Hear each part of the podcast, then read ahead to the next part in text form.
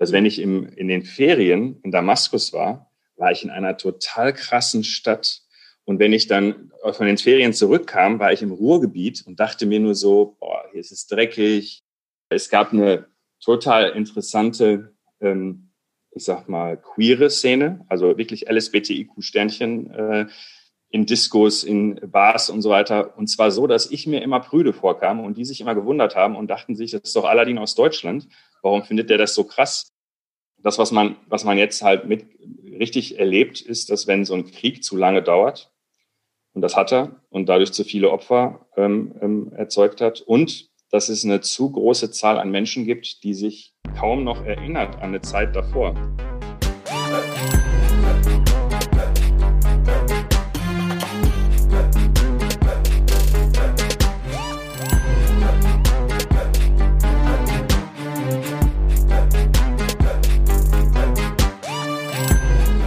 Hallo zurück. Heute geht es nach Syrien und zwar mit dem Soziologen, Erziehungswissenschaftler und Migrationsforscher Aladin El-Mafalani. Seine Kindheit und Jugend war geprägt davon, zu erzählen, was Syrien ist und wo es liegt. Nein, nicht in Südamerika und ja, man spricht dort Arabisch. Seit den letzten Jahren hat Syrien viel Aufmerksamkeit bekommen, nur leider eher durch den furchtbaren Bürgerkrieg und dessen Verlauf auch die ganze Region beeinflusst hat. Und das schon seit zehn Jahren. Aber wir wollen an die positiven Seiten und Erinnerungen denken. Aladdin erzählt von seinen Familienausflügen durch das Land. Er beschreibt Syrien als extrem vielfältiges Land. Vielleicht das vielfältigste Land, das er kennt. In Syrien kannst oder konntest du alles haben. Die schillernden Großstädte mit ihren alten Märkten, pulsierende und ja auch extrem queere Partyszene. Und dann fährst du ein paar Kilometer weiter aufs Land und hast kein fließend Wasser mehr. Aladdin erzählt mir auch, warum seine Mutter, und das klingt jetzt etwas zynisch, aber die große Profiteurin der sogenannten Flüchtlingskrise in Syrien ist. Denn Syrien kam zu ihr. Warum der syrische Krieg damit zusammenhängt, erzählt Aladdin in der Folge. Und eigentlich wird es erst im zweiten Teil ziemlich spannend, als Aladdin die Flirtmasche der Syrerinnen und Syrer erklärt oder eher die Regeln, die er ziemlich praktikabel findet. Deutschland tut sich ja beim Thema ja, gern mal schwer. Naja, fürs Flirten sind wir hier ja auch nicht wirklich bekannt, ne? Viel Spaß beim Zuhören.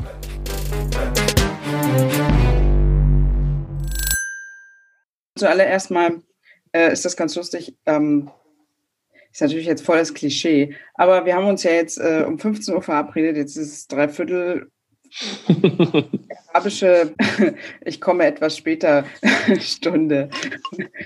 Nein, ich, ähm, ich glaube, das ist Blödsinn, oder? Oder bist du eigentlich überpünktlich? Äh, also beruflich bin ich in der Regel ähm, sehr pünktlich. Aber privat kommt es schon sehr oft vor, dass ich äh, zu spät komme. Deswegen kann es daran liegen, dass wir uns schon zu äh, vertraut sind, so. dass ich hier, dass ich hier so von, von meinem Zeitgefühl im Privatdingens bin. Nein, aber es ähm, ist was äh, dazwischen gekommen. Das ja. war jetzt heute echt eine Ausnahme.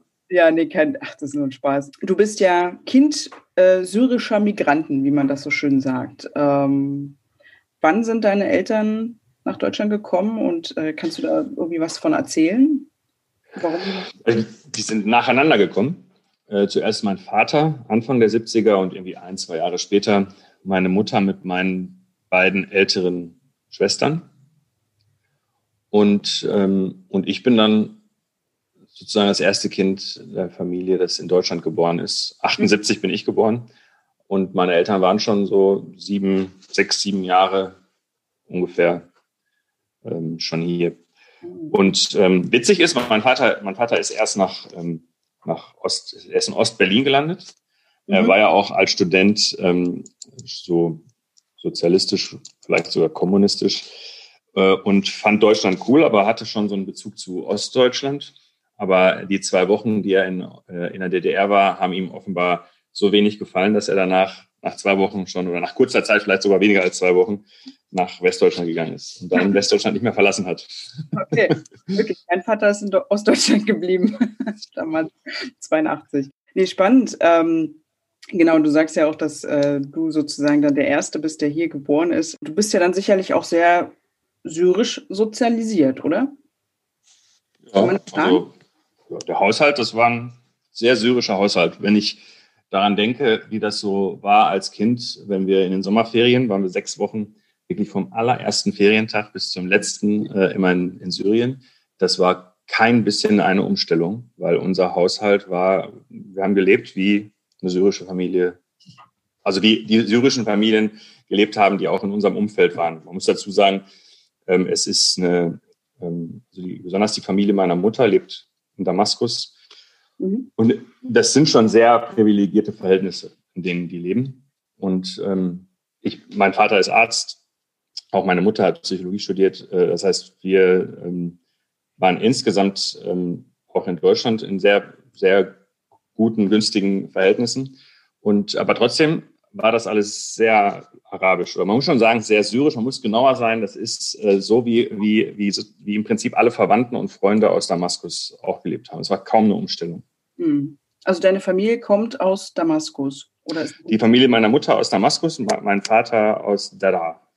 Ah. Dera wird hier oft. Ja, das sagt mir. Äh, das ist irgendwo in der Nähe dann, ne? Ja, das ist so süd, süd, süd, äh, südwestlich. Das ist also von, von dort, wo mein Vater herkommt, sieht man die Golanhöhen. Ah, okay, schon weiter südlich dann. Mhm. mhm.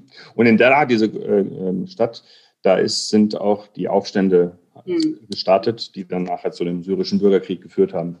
Das war genau da. Und dann weiß er auch schon, also mein Vater und die ganze Familie von meinem Vater ähm, sind schon immer sehr regimeskeptisch gewesen. Und die Besonderheit ist jetzt, dass der, ein großer Teil der Familie meiner Mutter arbeitet für den Staat. So, da sieht man schon, wie zweigeteilt die Familie ist. Oh, und wird das auch heiß diskutiert bei euch? Das ja, das wird, das, das wird schon heiß, man kann sagen, es wird diskutiert. Ähm, ähm, nur äh, das, das Problem bestand schon immer, also das ist eine Liebesehe, die wollten wirklich ähm, heiraten und die Familien wollten das nicht so sehr. Äh, und dementsprechend war das schon immer, sagen wir mal so, es war schon immer schwierig zwischen den beiden Familien. Ähm, und so so lasse ich das jetzt mal stehen. Aber es klingt romantisch trotzdem, hoffentlich. Also, ja. Liebesheim klingt, ist ja. doch immer schön. Also, die Umstände da drumherum, ja gut, äh, so ist das manchmal. Ne? Dann, äh, die Schwiegereltern kann man sich auch nicht immer aussuchen.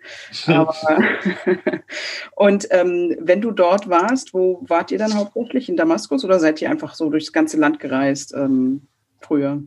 Also hauptsächlich in Damaskus, aber wir sind schon, äh, also ich besonders, äh, meine Schwestern fanden es in Damaskus am, am spannendsten und das kann man auch verstehen. Also für eine, für eine Frau, die in, äh, im Westen aufwächst, ist Damaskus schon das Interessanteste und das äh, günstigste. Aber ich habe tatsächlich ganz Syrien bereist, also auch ähm, an die ganze Küstenregion im Norden Syriens, im, im Osten. Ähm, aber wir waren, wir sind immer in Damaskus gelandet und wieder gestartet und ähm, waren manchmal mit, mit der gesamten Familie auch woanders, aber manchmal waren, waren auch ähm, außer mir alle sechs Wochen in Damaskus, mhm. nirgendwo anders hin.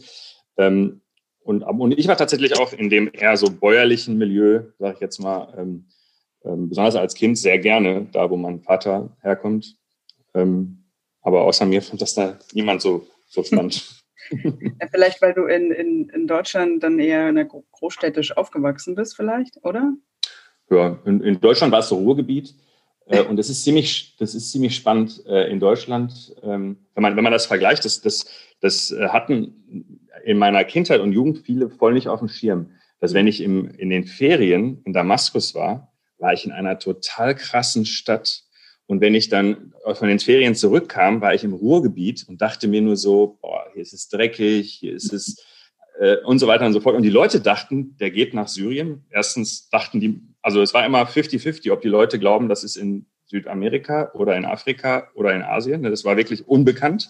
Die Leute waren auch immer baff, wenn ich gesagt habe, in Syrien spricht man Arabisch. Das kann man sich heute nicht mehr vorstellen. Durch den Krieg kennt das jetzt jeder und jeder weiß es durch die Nachrichten, wo das liegt. Aber meine Kindheit war geprägt äh, davon, den Leuten zu erklären, was, was Syrien überhaupt ist, dass es ein Land ist und, und so weiter. Und, ähm, und ja, also ähm, äh, die, die dachten dann, man fährt dahin und das ist so ein Hinterwäldlerland oder so. Äh, und tatsächlich war Damaskus ähm, damals schon total cool. Also wirklich mit allem, was man sich so vorstellen kann. Ähm, und gleichzeitig äh, konnte man in einem Urlaub dann aber auch, so in, wenn man in ländliche Regionen gegangen äh, ist, einen krassen Kontrast erleben. Also man muss, man muss es sagen, das habe ich auch versucht, hier an allen möglichen Stellen deutlich zu machen, als die ähm, Flüchtlinge ähm, aus Syrien kamen, dass mhm. es, ähm, dass mir bisher kein anderes äh, Land ähm, bekannt ist, aus dem relevante Zahlen an Migranten gekommen sind, das so unterschiedlich ist. Also das, wo, wo der Unterschied zwischen den ländlichen Regionen und den Großstädten so groß ist, aber auch die Unterschiede zwischen den Großstädten. Also es ist. Ähm, Wie zeigt es sich, was genau, warum würdest du jetzt sagen, da ist es so groß oder wo der Unterschied ist so extrem als jetzt vielleicht in Deutschland beispielsweise oder woanders? Ja, die Art und Weise, also wie, wie religiös äh, die Menschen sind, äh, auch welche Religion sie haben. Also es gibt, ähm, es gibt in Syrien nicht ein oder zwei religiöse äh, Prägungen, nicht, auch nicht ein oder zwei ethnische Gruppen, auch was die Sprachen angeht, total vielfältig. Auch ähm, die kulturellen Bezüge, ähm, also man sieht auch wirklich Unterschiede, je nachdem, wo man, wo man ist. Äh, aber das, das und, und, und eben wie, nicht nur welche Religion die Menschen haben, sondern auch wie religiös sie sind. Genauso wie Muslime, das ist sehr, sehr ähm, ähm, divers, sozusagen die ganze Skala. Und ich würde sagen, in Deutschland ist man nicht mehr extrem religiös äh, ähm, gewohnt und das ist da sehr stark der Fall. Und gleichzeitig gibt es extreme säkular, auch gro große Bereiche, wo Religion nicht mehr so eine Rolle spielt.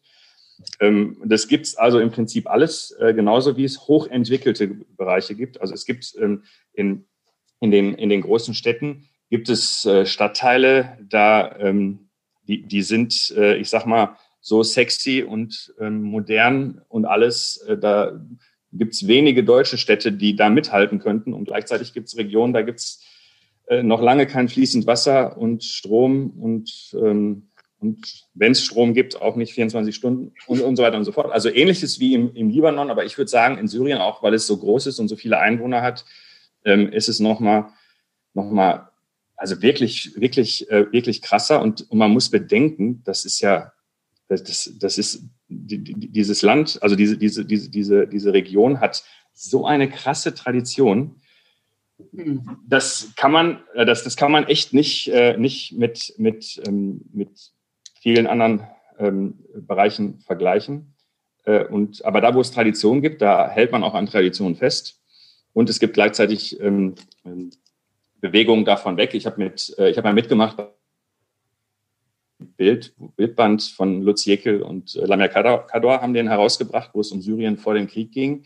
Und da habe ich zum Beispiel eingebracht, dass es eine voll interessante Musikszene gab, äh, in Damaskus besonders, Heavy Metal, Punk, alles. Äh, es gab eine total interessante, ähm, ich sag mal, queere Szene, also wirklich LSBTIQ-Sternchen äh, in Diskos, in Bars und so weiter. Und zwar so, dass ich mir immer prüde vorkam und die sich immer gewundert haben und dachten sich, das ist doch Aladdin aus Deutschland. Warum findet der das so krass? Und ich fand, ich, das war wirklich krass. Und es war auch krass, äh, jetzt so Klischee, alle meinen, äh, Köln wäre so außergewöhnlich anders, was ähm, homosexuellen und queer, queeren Szene angeht. Aber nach dem Abitur habe ich eine Zeit in Köln gelebt also ich sag mal so, Damaskus hat mich dann auch immer noch jedes Mal geschockt, wenn ich da war. Also das gibt es und gleichzeitig extrem religiös, extrem ultraorthodoxe ähm, ähm, Menschen und alles in allem, es geht total weit auseinander. Und deswegen würde ich sagen, wenn jemand sagt, es kommen so und so viele äh, Leute aus Syrien vorbei, äh, was heißt das? Ähm, dann wüsste ich nur, mit in welchem arabischen Slang man am besten spricht, damit die einen verstehen. Und ansonsten müsste man weiter nachfragen. Das ist ja auch etwas, was man jetzt erlebt, ähm, dass, ähm, dass die Bevölkerung extrem heterogen ist. Hm. Ja, aber das ist ja. Ich hole zu weit aus, oder? Nein, ich finde das super, äh, weil ich, ich war ja auch mal in Syrien, aber ich, ich also ich lerne ja auch über dich jetzt Syrien anders kennen, weil, also wann war ich in Syrien mit meinen Eltern? Das war 2003, 2004. Also ich meine, woran kann ich mich da erinnern? Das war auch Damaskus natürlich hauptsächlich. Wir waren in äh, Halab, also Aleppo. Also wir haben so eine kleine, naja, Rundreise ist jetzt übertrieben, so ein paar Tage. Ähm, und in, um Damaskus herum, ähm, so, äh, wie hießen dieses, äh, Maalula oder so, glaube ich. Mhm. Äh, christliche Ort, ähm, daran kann ich mich noch erinnern. Natürlich, wenn man dann so die Bilder sieht, ähm, wie das da jetzt aussieht, ist natürlich ja, ja was soll man dazu sagen ohne Worte? Wobei in, in Damaskus ist, noch, ist nicht so viel äh, kaputt gegangen.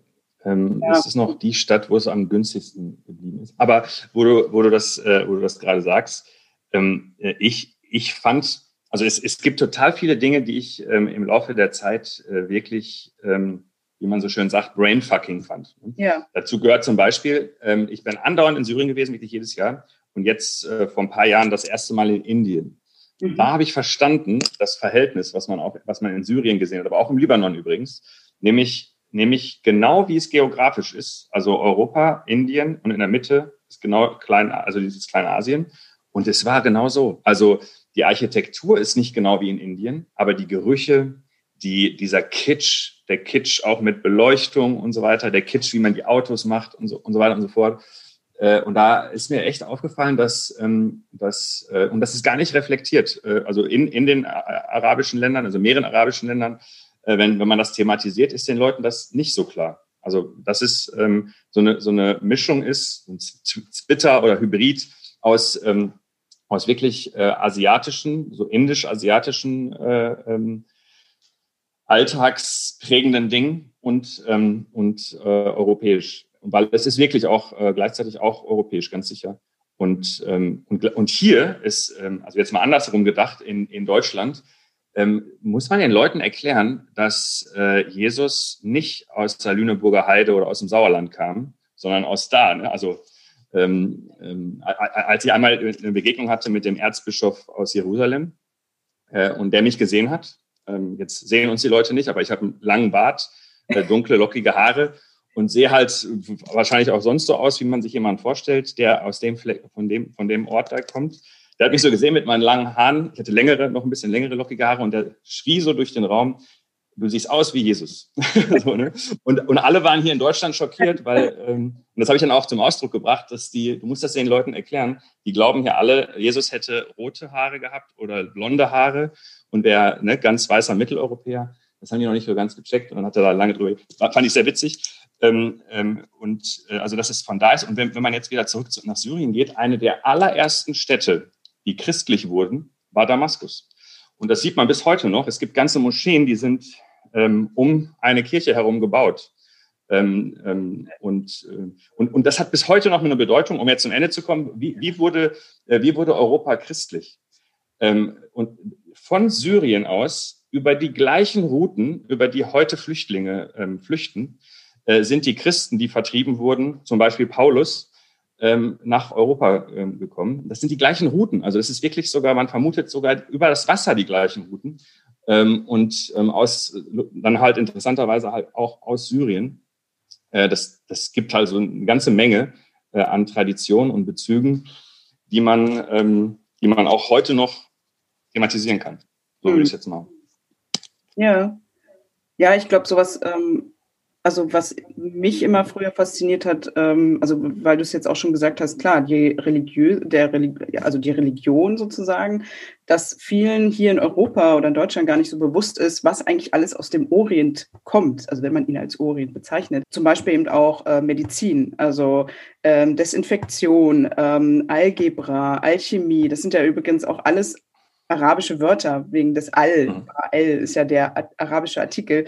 Und ähm, ich meine, ich, man fühlt sich dann immer wie so ein Klugscheißer, aber man erklärt das natürlich auch gerne mal. Also zum Beispiel Alkohol ist ja auch ein arabisches Wort, ne? wegen Al und so weiter. Mhm. Alkohol auf Arabisch. Dann die Europäer äh, vor der Aufklärungszeit sind sie ja im, im Orient gewesen, also die, die dort runter ähm, gegangen sind, haben das mitgebracht, das Wissen und äh, haben das sozusagen nach Europa gebracht. Und das ist, glaube ich, vielen nicht bewusst. Deswegen finde ich das total spannend und ich finde, man kann das, also ob es jetzt Medizin, ob es jetzt Religion ist, nur so oft es geht, irgendwie mal erzählen und erklären. Also um einfach zu zeigen, ja, momentan sieht die Lage dort ein bisschen anders aus, aber das ändert sich ja auch. Also man muss das ja sozusagen geschichtlich betrachten, ne? Also über Jahrzehnte, Jahrhunderte, keine Ahnung. Also deswegen finde ich das total richtig, was du sagst. Wenn du in Damaskus warst oder in Syrien generell, wie, wie, was war so immer das Erste, worauf du dich gefreut hast?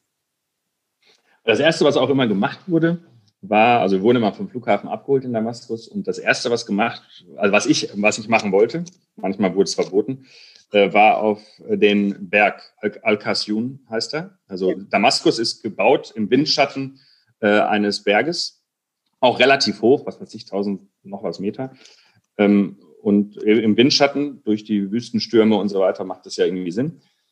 Ähm, und äh, auf dem Berg konnte man halt wunderbar so auf drei Viertel oder zwei Drittel Höhe die Stadt sehen, nachts besonders. Aber tagsüber hat man den Smog gesehen und äh, also wirklich krass, auch wirklich krass Smog. Ähm, und äh, abends sah das total geil aus. Also weil, weil man muss sich das so vorstellen, alle Moscheen leuchteten grün, die Straßen hatten so ein orangenes Licht und ähm, alles andere diffus. Ne? Also Araber sind halt, das habe ich halt in Indien gesehen, das ist äh, sehr stark ne, ähm, in, äh, in Indien auch und noch stärker in Indien der Fall ist, dass die bunte Libyen haben überall und alles durcheinander. Das heißt, es gab diese zwei Strukturmerkmale, Straßenbeleuchtung und Moscheebeleuchtung. Und ansonsten war es Chaos. Und aber durch diese, durch diese Ordnung im Chaos wusste man genau, wo was ist und, und, und es war einfach der Hammer. Und da haben wir ähm, manchmal wirklich stundenlang äh, oben äh, nachts am Berg gesessen. Und am coolsten war, wenn man dann so lange ausgehalten hat, bis dann auch noch Sonnenaufgang war. Mhm. Und das ist sozusagen mein Lieblingsort äh, ähm, immer gewesen. Später wurde der Berg aber die Rückseite interessanter, also die Rückseite, wo es angeblich Geheimdienst war, aber de facto konnte man da halt unbeobachtet von anderen ähm, ähm, Sachen machen. Also das war halt auch interessant und war halt auch da ging, da, da wurde auch schon, war auch schon, waren auch schon, auch schon Siedlungen, wenn man auf die andere Seite geguckt hat, aber viel weniger und es war dunkler. Und ähm, ja, wurde tendenziell von äh, Jugendlichen auf, aufgesucht, die so ein bisschen versteckt äh, irgendeinen irgendein Blödsinn machen wollten. Ähm, aber das war, das war, fand ich, das, äh, das, das Coolste. Und ansonsten äh, die ganzen Verwandten, die wir dort hatten, ähm, mit denen zusammen. Also es war, es war im Prinzip, wahrscheinlich kennst du das auch, die erste Woche äh, war es ähm, irgendwie Klappern. ein bisschen was Besonderes. Ne? Alle labern einen voll und alle kochen extra für einen und so. Und dann war es fünf Wochen Alltag wie die anderen auch. Dann lebte man da. Das war gar kein Urlaub mehr, sondern man lebte wie alle anderen da auch. Man war ein Teil von dem Ganzen. Ähm, also die erste Woche war durcheinander aufregend äh, und man wurde wie ein Gast behandelt und dann fünf Wochen lang hat man da einfach richtig gelebt. Und das war, äh, das war total cool. Also es war wirklich, ähm, wirklich schon sehr bereichernd. Hm. Für mich war es dann auch mal ganz komisch, dann wieder nach Deutschland zu kommen. Wie war das für dich? Hm. Total. Also es war, das war nicht nur komisch, sondern es war in doppelter Weise gab's, konnte man depressiv werden. Also das eine war, dass es so eine Umstellung war auf einmal. Weil man, man muss einfach ähm, sich, sich deutlich machen, dass äh, das war ja auch ein bisschen so das Paradoxe an meinen Eltern. In Syrien durfte ich auf einmal alles Mögliche, was ich in Deutschland nicht darf. Also in Syrien, also Damaskus ist eine, ist eine Stadt, die ist, äh, die ist größer als Berlin. Und da durfte ich auf einmal von morgens bis abends machen, was ich wollte. Ich war weg und keiner wusste wo. Wir haben eine Zeit ohne Handy und so weiter. Ne? Ähm, und in, äh, im Zuhause ähm, wir sind in Kreis Recklinghausen äh, aufgewachsen, mitten im Ruhrgebiet.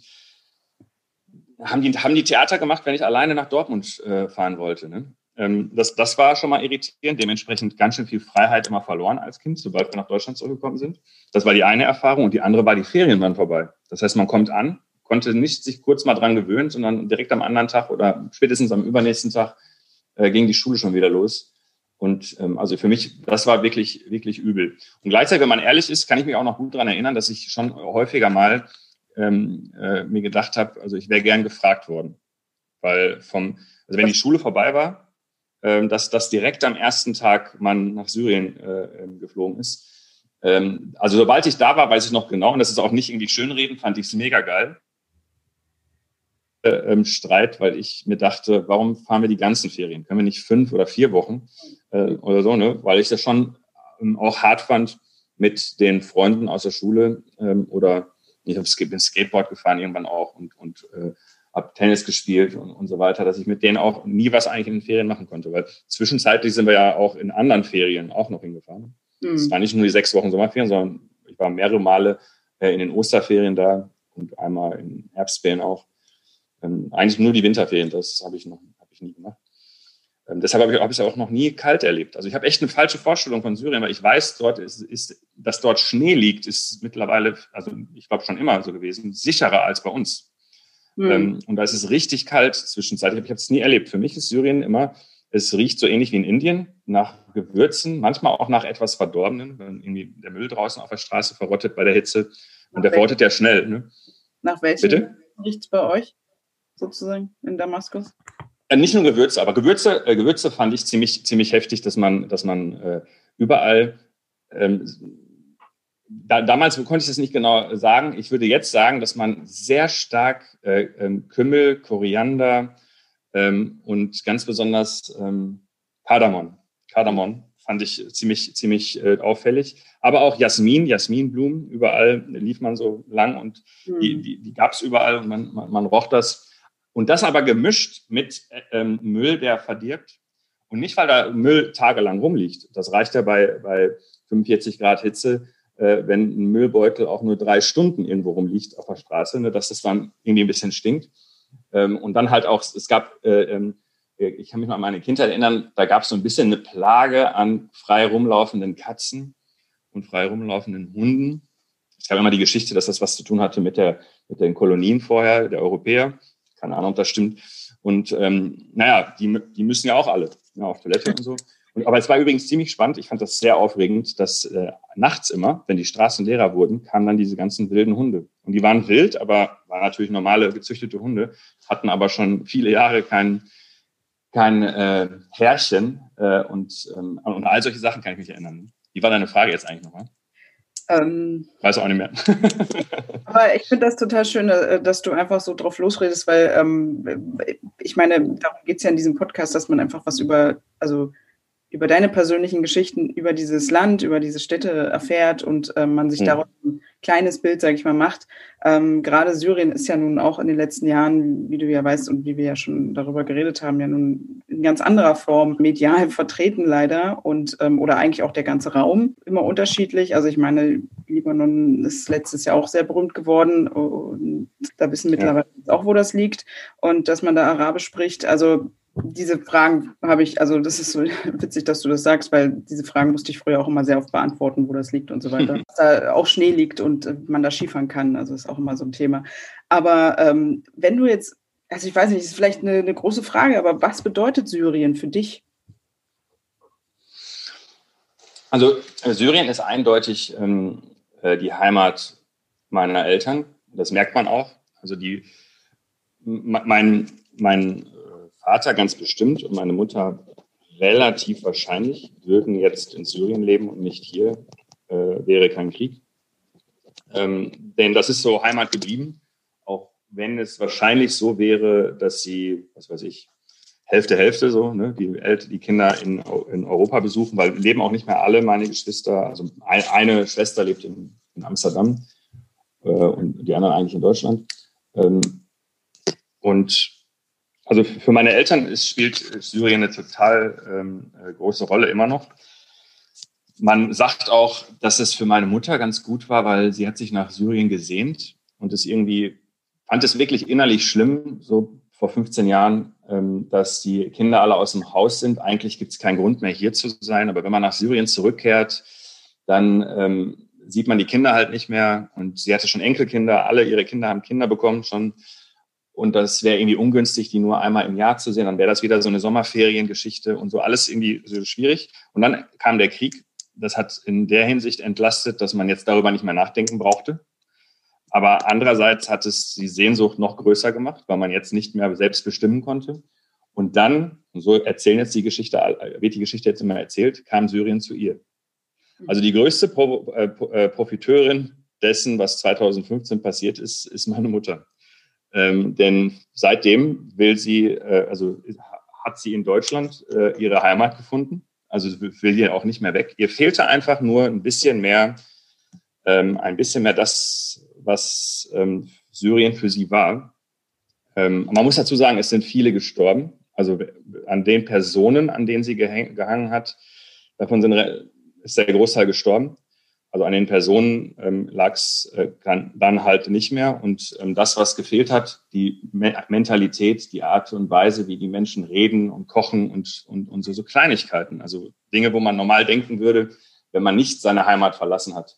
Äh, äh, da, daran kann es doch nicht liegen. Äh, daran liegt es oft so. Ne? Und ähm, jetzt ist sie total happy. Und sie ist happy nicht nur damit, sondern sie ist jetzt auch happy mit Deutschland. Das ist halt so das Witzige daran, dass wenn die ganze Zeit einem etwas fehlt, äh, und das ist etwas, was auch vielleicht der Grund dafür ist, warum ich ähm, im Bereich Migrationsforschung einen, besseren Blick hatte als andere, die das schon viel länger und auch voll gut gemacht haben, war halt, dass, dass ich bei meinen eigenen Eltern sehen konnte, und nicht bei mir selbst, sondern nur bei meinen Eltern, dass wenn irgendeine Kleinigkeit nicht, nicht so, nicht, nicht, nicht stimmt, aber diese Kleinigkeit ähm, ähm, schwer wiegt und einem das Gefühl gibt, ich, ich habe nie selbst bestimmen können. Also ich habe nie selbst bestimmen können, dass ich gehe, ich habe nie selbst bestimmen können, ob ich zurückgehe, ich habe nichts irgendwie selbst bestimmen können, dass das ein, ein so kognitiv und emotional so bindet, dass man sich gar nicht einlassen kann auf, auf das Neue. Also zumindest nicht ganz. Also meine Mutter hat,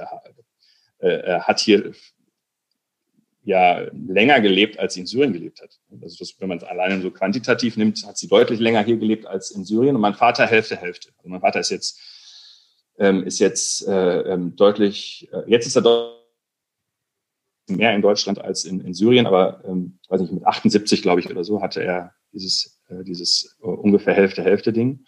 Mhm. Ähm, und, und trotzdem war, war, fehlte da was. Und, ähm, und jetzt ist zumindest bei meiner Mutter ist das so entspannt. Es ist weg. Äh, sie kann sich einlassen und hat es getan. Also sie hat jetzt, ähm, also jetzt die letzten fünf Jahre mehr Freunde in Deutschland, die Deutsche sind, die also in Anführungsstrichen Bio-Deutsche sind, äh, als in den, in den ganzen Jahren davor. Mhm. Ähm, und gleichzeitig hat sie halt total viel mit Syrern zu tun, arbeitet jetzt äh, als Rentnerin im Flüchtlingscafé ehrenamtlich, zig Stunden in der Woche, ist topfit, hat fürs BAMF übersetzt, hat für Gerichte äh, übersetzt und so weiter. Also hat nochmal eine neue Lebensaufgabe bekommen. Und, ähm, und ja, das ist schon, äh, das ist schon echt krass. Also Syrien ist die Heimat meiner Eltern, ist für mich total wichtig ähm, gewesen, dadurch, dadurch auch, dass ich in den Ferien äh, immer da war, dass ich voll viele Leute da kenne und lieb habe und so. Und, und, ähm, und ich ähm, weiß zum Beispiel, dass ich, ähm, da, ich könnte da nicht, also vergiss mal den Krieg jetzt, den Krieg müssen wir jetzt eh kurz vergessen, aber ich könnte da nicht leben, aber ich weiß, ich könnte dort eine Zeit lang leben, völlig problemlos. Also wenn jemand sagen würde, für, für eine Zeit, was weiß ich, paar Jahre oder so, wie gibt es was Interessantes, würde ich sofort sagen, das ist kein Problem. Und da würden mir jetzt nicht so viele Länder auf der Welt einfallen, wo ich das mal so eben sagen kann. Also so einen Bezug gibt es schon. Ähm, und, ähm, und, aber gleichzeitig fällt es jetzt alles so schwer, das zu sagen, denn, ähm, denn es ist nicht mehr so, wie es war. Ähm, ich kenne mittlerweile ganz wenige, also relativ wenige Syrer, die noch in Syrien leben. Die sind, äh, ich kenne, ich habe jetzt, ich habe jetzt Verwandte und Freunde, die noch vor kurzem in Syrien waren ähm, und jetzt auf fast allen Kontinenten leben. Das ist jetzt für mich persönlich ganz gut. Die kann ich jetzt besuchen fahren und so. Das ist halt, ne? aber das äh, ist natürlich übel und, und tragisch. Und noch mehr sind gestorben. Also man muss wirklich sagen, das ist jetzt nicht so, dass ein paar Verwandte gestorben sind, dass man die an einer Hand abzählen kann, sondern es ist mehr. Und ähm, also wenn du so eine, wenn du so eine Figur haben willst, kannst du sagen, ähm, zehn, zehn waren es bis äh, vor, äh, ähm, wir sind ja jetzt im zehnten Jahr des Krieges. Ähm, äh, wenn zehn vor zehn Jahren, äh, zehn Verwandte vor zehn, Verwandte, Verwandte und Freunde vor zehn Jahren in äh, Syrien gelebt haben, ähm, dann sind drei bis vier gestorben, ähm, drei bis vier ausgewandert ähm, und dann bleiben ungefähr noch mal drei, Pi mal Daumen zwei, drei, äh, über die noch da sind. Mhm. So ungefähr kannst du dir das vorstellen. Das, ist, äh, das führt natürlich dazu, dass, dass das schon mal fehlt. Die Menschen sind nicht mehr da, die, weswegen man da ja hingefahren ist. Und dann ist natürlich nach so vielen Jahren Krieg, ist es, äh, äh, ist, ist, die Menschen haben sich verändert. Ähm, das kriege ich ein bisschen mit, wenn ich äh, mit, mit Leuten von dort Skype oder so, mit denen rede. Aber sind ja viele hierher gekommen und ähm, also geflohen, 2015 besonders. Äh, manche aber auch noch ein bisschen eher. Und da kriegst, kriegst du schon mit, dass äh, Misstrauen entstanden ist, was vorher so nicht da war, dass der Alltag sich verändert hat. Also nur, wenn man oberflächlich guckt, in Damaskus jetzt ist kaum was passiert, vergleichsweise wenig passiert im Krieg. Ähm, also oberflächlich sieht alles noch so aus wie vorher. Aber es hat sich natürlich total viel verändert. Äh, dadurch, dass die Menschen sich nicht, äh, sich nicht mehr vertrauen, ähm, ähm, skeptisch sind, viele verletzt wurden, also auch innerlich verletzt, also nicht nur die, die körperlich verletzt wurden, sondern man hat halt mitgekriegt, dass, ähm, dass Menschen gestorben sind und äh, warum sie gestorben sind, von wem und so weiter. Und das ist einfach das, was man, was man jetzt halt mit richtig erlebt, ist, dass wenn so ein Krieg zu lange dauert, und das hat er und dadurch zu viele Opfer ähm, ähm, erzeugt hat. Und dass es eine zu große Zahl an Menschen gibt, die sich kaum noch erinnert an eine Zeit davor. Also stell dir mal vor, du bist jetzt 18 oder 20 Jahre alt und ähm, als du noch, äh, noch unter 10 warst, fing der Krieg an. Du kannst dich gar nicht dran erinnern, richtig, was äh, an, an eine Zeit davor. Dann hast du echt ein strukturelles Problem. Und das wusste man vorher. Also als Wissenschaftler weiß ich das schon vorher. Ne? Das ist der Grund, warum Länder wie Kongo oder Afghanistan nicht mehr richtig rauskommen, weil das einfach zu lange gedauert hat und äh, mehrere Generationen ähm, heranwachsen, die nichts anderes erlebt haben als Krieg. Und das verändert Moral und das verändert das Zusammenleben. Ähm, und ähm, trotzdem ist es anders, wenn man das dann erlebt. Also wenn man es auch erlebt, äh, wie schwer es wird, mit Menschen zu sprechen. Also ich kann dir zum Beispiel sagen, das ist auch ein Grund, warum ich ähm, zu, zum Krieg und auch zu den politischen Verhältnissen dort auch jetzt mit dir nicht, äh, nicht reden möchte. Ähm, wir haben so einen Deal, dass wir, wenn wir Familienfeier jetzt auch hier in Deutschland haben, dass man darüber nicht redet. Weil es nicht möglich ist, darüber zu reden, ohne dass es eskaliert. Und das macht, äh, und, aber das war, das war früher schon möglich. Also ähm, das war vor, vor 10, 15 Jahren möglich. Da gab es dann Streit und die Leute wurden laut. Araber werden in der Regel laut irgendwann. Ähm, aber es ist schon so, dass, ähm, dass, es, ähm, dass es ging. Also ich, ich weiß noch genau, als ich Punk war in Deutschland, konnte ich ja nicht mein, mein rebellisch sein in, in, in Damaskus am Flughafen kurz in eine Garderobe abgeben und dann sechs Wochen in, in Syrien rumhängen, sondern ich habe dort mich über alles aufgeregt, über die Art und Weise, was die religiösen Leute dort erzählen, aber auch was die Säkularen da machen. Ähm, ich habe mich, äh, ich habe über Politik gesprochen und alle immer sch, sch, hm. Ne, wegen, wegen Geheimdienst und so weiter. Äh, und ähm, da habe ich trotzdem gemacht. Und, äh, und übrigens, man konnte mit den Leuten dann auch über Politik sprechen. Die haben ne, äh, gesagt, warte, warte und so, jetzt bitte nicht. Und dann äh, in einem kleineren Rahmen haben wir dann gesprochen. Und dann haben die auch ehrlich gesprochen. Ähm, und dann wurde äh, auch diskutiert. Die wollten halt nur nicht, dass es unter Umständen irgendwelche Leute, die wie, wie in der DDR ähm, informelle Mitarbeiter, so hieß es da, ne, ja. IMs, ähm, dass, dass, dass die irgendwas mitbekommen. Und dann gab es total viel, die auch Verständnis äh, hatten für meine Fragen und meine, meine Position und so. Und das Spannende ist, jetzt äh, nach dem, jetzt äh, nach, nach dieser ganzen Kriegserfahrung geht das so nicht mehr. Das geht so nicht mehr. Es geht auch nicht, dass, ähm, ähm, also es geht ganz vieles nicht mehr, äh, was, was vorher noch einigermaßen ähm, ausgehalten wurde. Und, ähm, und selbst das kann ich verstehen, auch wenn das schade ist, weil es einfach äh, zehn Jahre lang äh, sind, äh, sind schlimme Sachen passiert. Ähm, und, ähm, und wenn zehn Jahre lang so ein fieser Krieg läuft, dann ist niemand mehr unschuldig. Das ist ja das Problem an so einem Krieg. Dann gibt es keine Seite mehr, die die ganze Zeit sauber war. Also wenn du, die, die sauber geblieben sind, haben das Land verlassen. Und zwar sogar sehr früh. Ne? Ähm, und, und, und auf die haben die Leute dort auch einen Hals. Haben sich einfach verpisst. Ne? Hatten genug Kohle, sich zu verpissen und haben einen alleine gelassen und so. Ne? Das heißt, ähm, irgendwie hat man dann eine Situation und das lernt man eigentlich daraus. Also ich, wie gesagt, ich wusste das vorher, aber ich habe es vorher nicht gefühlt. Jetzt fühle ich richtig, dass es nicht so einfach ist zu sagen, wir mischen uns in Kriege nicht ein. Und es ist nicht so einfach zu sagen, ähm, äh, das müssen die Leute selber regeln, ähm, weil es noch viel wichtiger, als, als sich nicht einzumischen und die Leute sollen es selber regeln und vielleicht richten wir noch Schaden an, ist es, dass diese, diese, dass, dass Kriege nicht lange dauern dürfen. Ne? Weil, also und, und vielleicht fragst du gleich, was, was für eine Jahreszahl, kann ich jetzt so genau nicht sagen, aber wichtig ist, dass, es, dass, es, dass, dass die Zahl der Menschen, die sich noch richtig gut daran erinnern können, wie es vorher war, und dass die Zahl der Menschen, die tief verletzt sind, so gering wie möglich bleibt. Und mhm. zehn Jahre ist zu lang.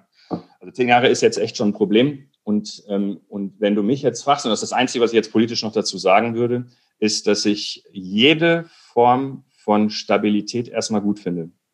Und ähm, also das, was, was jetzt zum Beispiel in Bosnien die Leute nicht so gut finden, im Libanon übrigens auch, ne, dass man so eine paritätische Regierung organisiert hat, ne, kann, kannst du wenig Reformen schaffen, aber hast Stabilität erzeugt.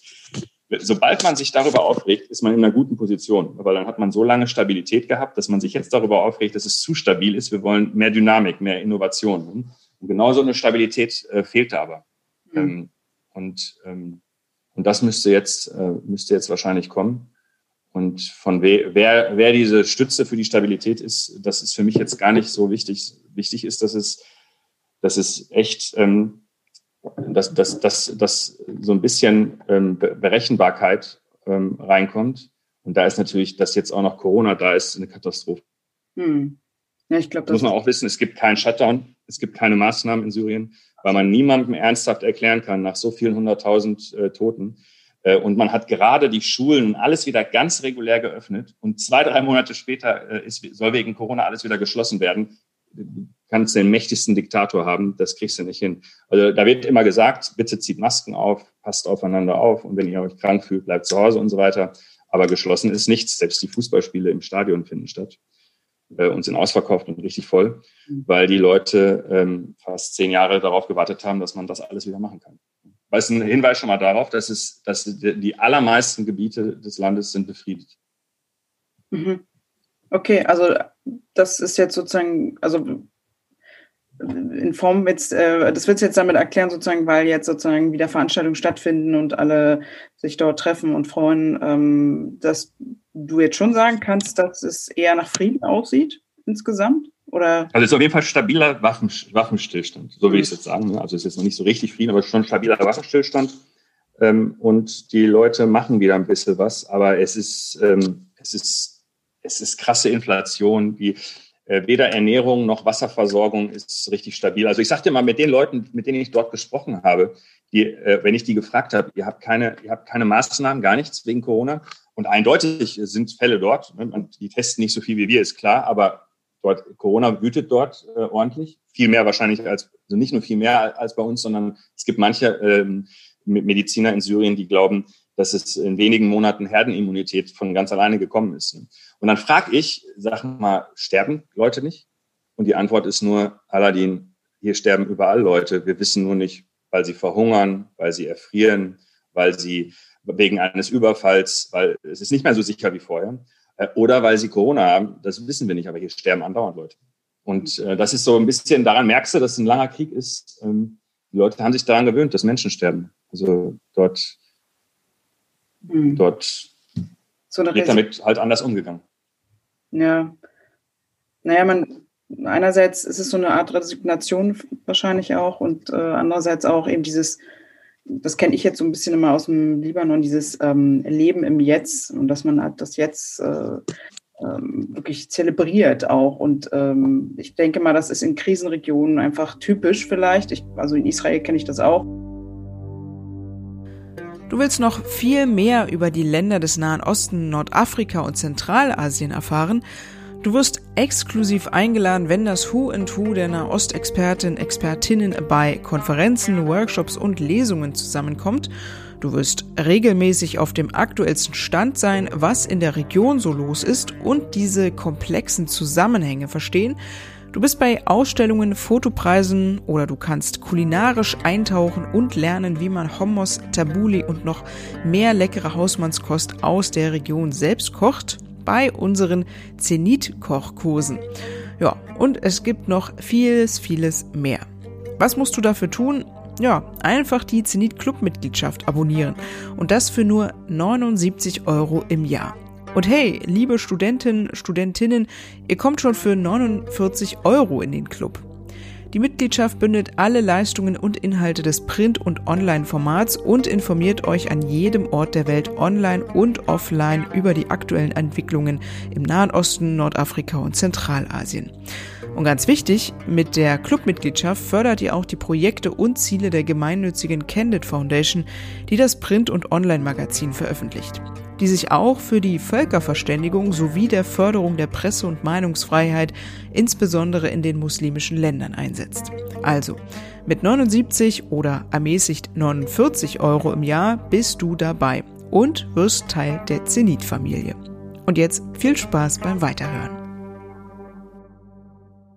Ja, ich glaube, also ich will auch gar nicht äh, mit dir jetzt sozusagen, oder das Krieg, der Krieg ist jetzt auch gar nicht so das Riesenthema oder, oder auch jetzt wichtig. Eigentlich, eigentlich würde ich gerne, ich weiß nicht, ob man das trotzdem machen kann und ich will es auch irgendwie trotzdem mal versuchen, aber mh, hm, ob man trotzdem über dieses Land so reden kann und einfach mal ganz salopp den Krieg so ein bisschen ausblendet. Insofern, dass du vielleicht, weiß nicht, dir aus deiner Erinnerung oder ich weiß nicht, wann warst du das letzte Mal in Syrien? Kannst du dich da erinnern? Das muss ja schon eine Weile jetzt her sein, sicherlich, oder? Ja, also, ähm, also ich war ein paar Jahre, bevor der Krieg äh, ausgebrochen ist, schon nicht mehr da. Okay. Also zwei, acht. Wären schon zwölf, dreizehn Jahre. Mhm.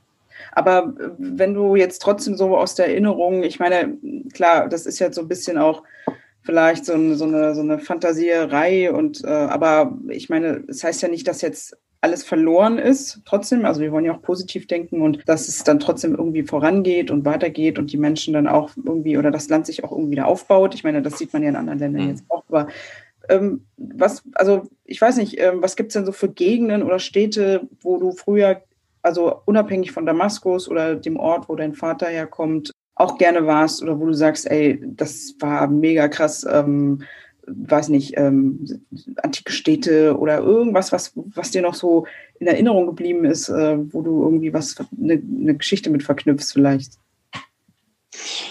Also äh, das, das, was ich am beeindruckendsten fand, war einmal eine Fahrt ähm, mit, äh, mit einem Bekannten der Familie äh, wo, wo nur ganz wenige, wir waren nur in einem Auto, ähm, wo er uns äh, Wasserfälle ähm, und, und, und so die, die, die Gebirge ähm, im Norden zeigen wollte. Und dann sind wir wirklich bis zur ähm, Grenze äh, an der Türkei äh, gefahren. Aber entscheidend war nicht nur das, weil klar, also das war auch, fand ich interessant, aber na, für so einen 16-, 17-Jährigen, keine Ahnung, wie alt ich da war, ist es jetzt nicht so geil, äh, so ein Wald in einem Gebirge sich anzugucken. Aber der ganze Weg dorthin, ne, die ganzen Zwischenstopps und dann einen anderen Weg wieder zurückgefahren, ähm, ähm, also eine, eine Strecke so praktisch an, an der Küste entlang. Und vorher kannte ich nur Latir, Latakia. Mhm. Ähm, die, die Küstenstadt fand ich immer bombastisch, also wirklich richtig, äh, richtig, richtig cool, weil man muss sich so vorstellen, es ist äh, eine richtig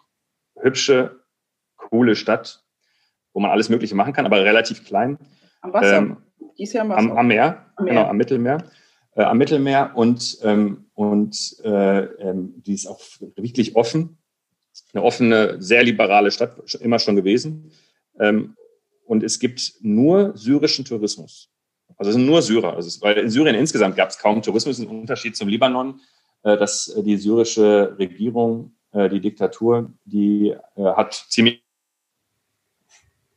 ähm, und dementsprechend war das, war das, war das wirklich spektakulär. Also ich fand es immer sehr, sehr spektakulär dort. Das Spannende jetzt an dieser Reise, dieser Hundreise, wenn man, so nenne ich es jetzt mal, war, dass wir halt auch andere Gegenden gesehen haben. Wir waren irgendwann irgendwo, wo, ähm, wo ich dann das erste Mal gemerkt habe, äh, weil ähm, ne, wir, wir sonst nie so weit weg von Damaskus gefahren sind, dass äh, ich, ähm, dass hier Leute waren, die kein Arabisch gesprochen haben. Und äh, ne, das, ähm, das irgendwann waren wir auch in der Gegend, wo überhaupt keine Moscheen mehr waren. Ne? Und so, und dann hast du halt mitgekriegt, äh, was für verschiedene äh, Gruppen äh, da am Start waren. Wo, ähm, wo war das dann oder wie sah das dann aus? Also was haben die dann gesprochen?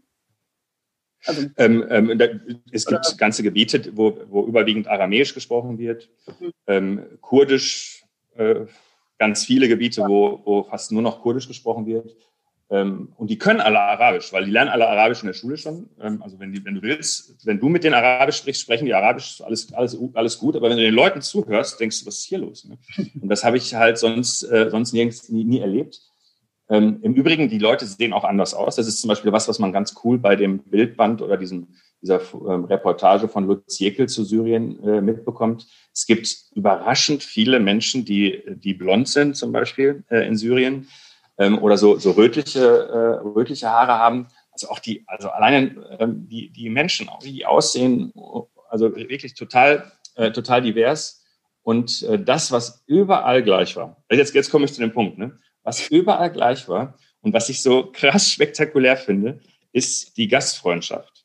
Und dieses, ähm, dieses dieses völlig Verrückte, dass, äh, dass die Leute, also höflichkeitshalber sagt jeder, äh, komm, komm zu uns rein ins Haus und so weiter.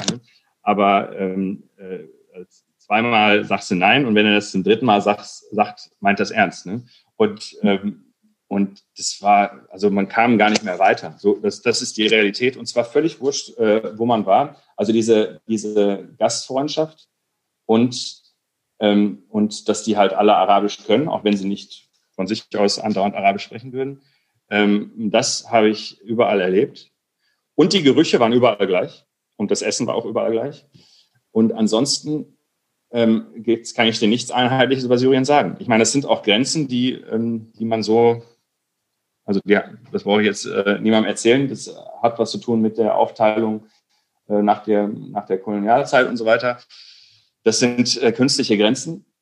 Ähm, auch, wir sind auch, das haben wir oft gemacht, von Damaskus nach Beirut gefahren. Also, dass da eine Landesgrenze ist, ist total unplausibel. Also mhm. auch von der Art und Weise, wie die Menschen sprechen und so weiter. Es ist einfach nicht plausibel, äh, dass, dass, dass man da, dass das ein anderes Land ist. Also zwischen Beirut und Damaskus gibt es, finde ich, gar keinen erlebbaren Unterschied, außer dass die Städte unterschiedlich sind. Aber von den Menschen so habe ich nichts, äh, echt nicht. Äh, das eine ist mediterraner und das andere ist mehr, ähm, mehr so wüstenmäßiger. Aber innerhalb Syriens Riesenunterschiede. Also wirklich Riesenunterschiede schon zu äh, Halab, also Aleppo ähm, und, und Damaskus haben, haben wenig gemeinsam, äh, würde ich sagen, weniger als Beirut und Damaskus. Was, was ähm, ein prägnanter Unterschied, sage ich jetzt mal? Ist einfach nur sprachlich oder? Ich meine, die Stadt ja, also, Städte sehen ja auch unterschiedlich, also schon ein bisschen anders aus. Genau. Also die, die, die, ähm, die Altstadt von Aleppo ist noch mal ein bisschen größer und krasser als, äh, als in, in, in Damaskus. Ist auch Weltkulturerbe und, und so weiter. Ist wirklich, ähm, wirklich krass, auch wenn ich es jetzt ähm, nur, nur schemenhaft in Erinnerung noch habe. Ähm, aber äh, Aleppo ist, ist, ähm, ist eine richtige Wirtschaftsstadt. Und das ist im Übrigen auch ein Grund, ähm, ähm, warum Unzufriedenheit geherrscht hat. Damaskus ist die Hauptstadt und, ähm, und aber die wirtschaftsstärkere Stadt ist Aleppo. Aber in Damaskus werden Entscheidungen getroffen und meistens so, dass es für Damaskus ganz gut ist. Mhm. Und das hat immer dazu geführt, dass die Menschen in Halab, also Aleppo, ähm, nicht so ganz zufrieden waren, ne? weil die halten den Laden eigentlich am Laufen. Und, ähm, und äh, das, das, ist zum Beispiel, das ist zum Beispiel etwas, was man auch gemerkt hat. Äh, also äh, das ist wirklich eine, eine, eine Handelsstadt. Ne? Und Damaskus ist mehr so eine repräsentative Stadt. Da sind die Ministerien, da sind die fetten Hotels, die großen äh, Denkmäler und so weiter. Ne? Das kann man gar nicht so gut mit, mit, mit in Deutschland vergleichen, aber man könnte sagen, äh, Aleppo ist mehr so wie München äh, ne, äh, ne, zum Beispiel. Und äh, Damaskus eher, eher, so wie Berlin. Das kommt nicht ganz hin, egal. Ja. Ähm, kommt nie so ganz. Aber, Aber, Damaskus ist ähnlicher zu Beirut. Ja, das würde ich schon sagen. Ähm, äh, das hat halt so ein, so ein Hauptstadt-Flair und, ähm, und man, man hält sich für was Besseres als, äh, als, als äh, der Rest des Landes äh, äh, und so weiter. Und, und, ähm, und ja, alle möglichen äh, Gegenden so gesehen. Und ich kann, also ich kann echt nur sagen, für mich äh, ist mein Bezug zu Syrien ist äh, das, was ich in Damaskus erlebt habe, das, äh, was in der Familie von meinem Vater, ich sage jetzt mal Dada, äh, in der Region Dada, äh, weil das mit den Menschen zu tun hatte und den Orten und damit viel Bezug hatte.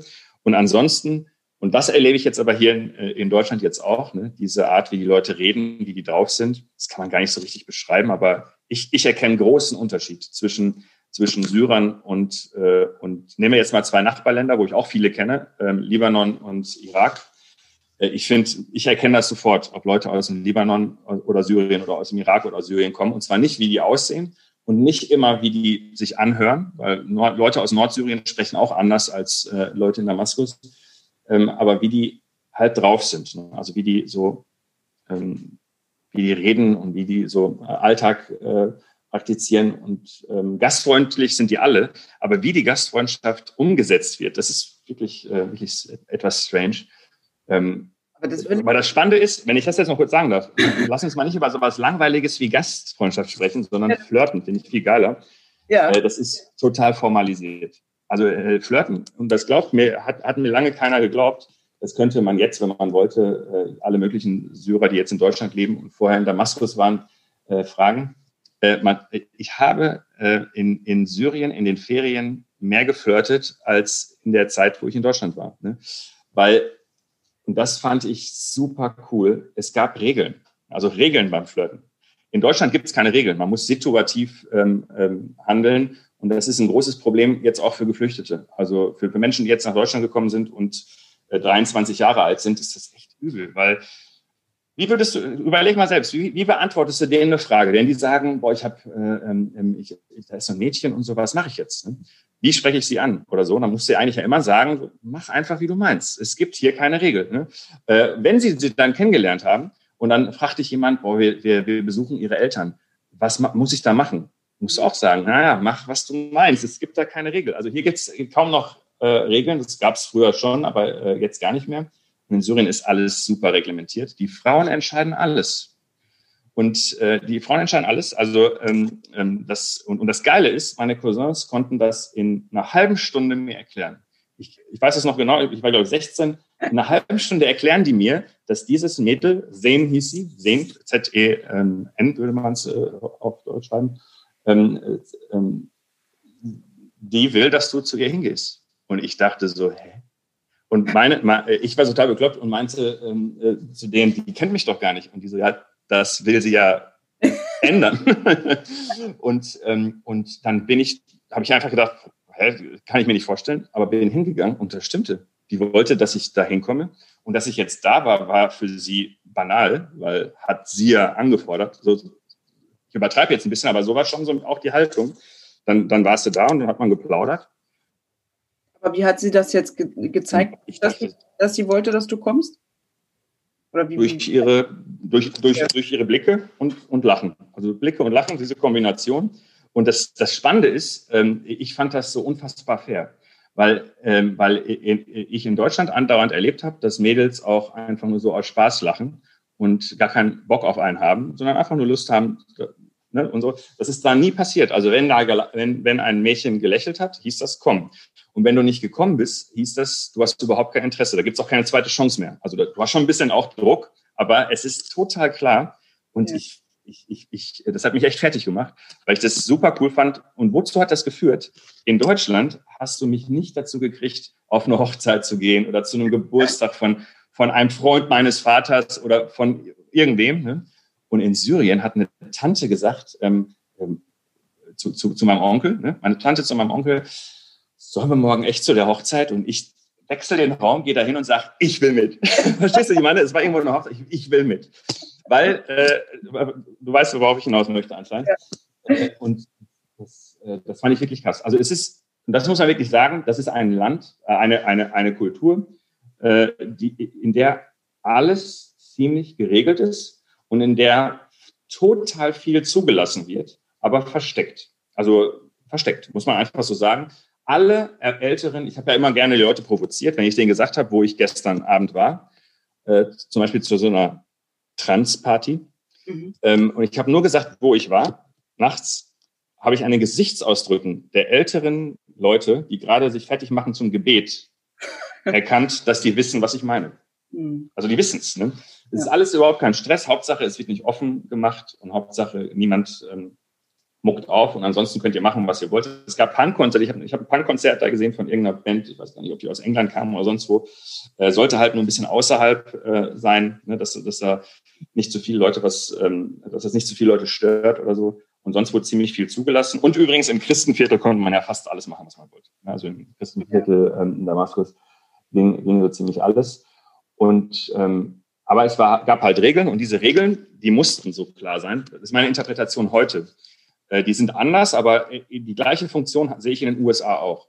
Wenn man irgendwo lebt mit so unterschiedlichen Menschen, mit so unterschiedlichen Religionen und so weiter, brauchst du klare Regeln, damit niemand nachher sagen kann, äh, oh, Missverständnis, tut mir leid. Ne, weil so eine Gesellschaft kannst du nicht am Laufen halten, wenn jeder sich jeden Tag auf ein Missverständnis berufen kann. Also hat man klare Regeln äh, gehabt, denn ich habe an der einen oder anderen Stelle schon gesehen, das sind keine islamisch dominierten Regeln, sondern es sind Regeln wirklich, im, dass, man, dass es im Zusammenleben klappt.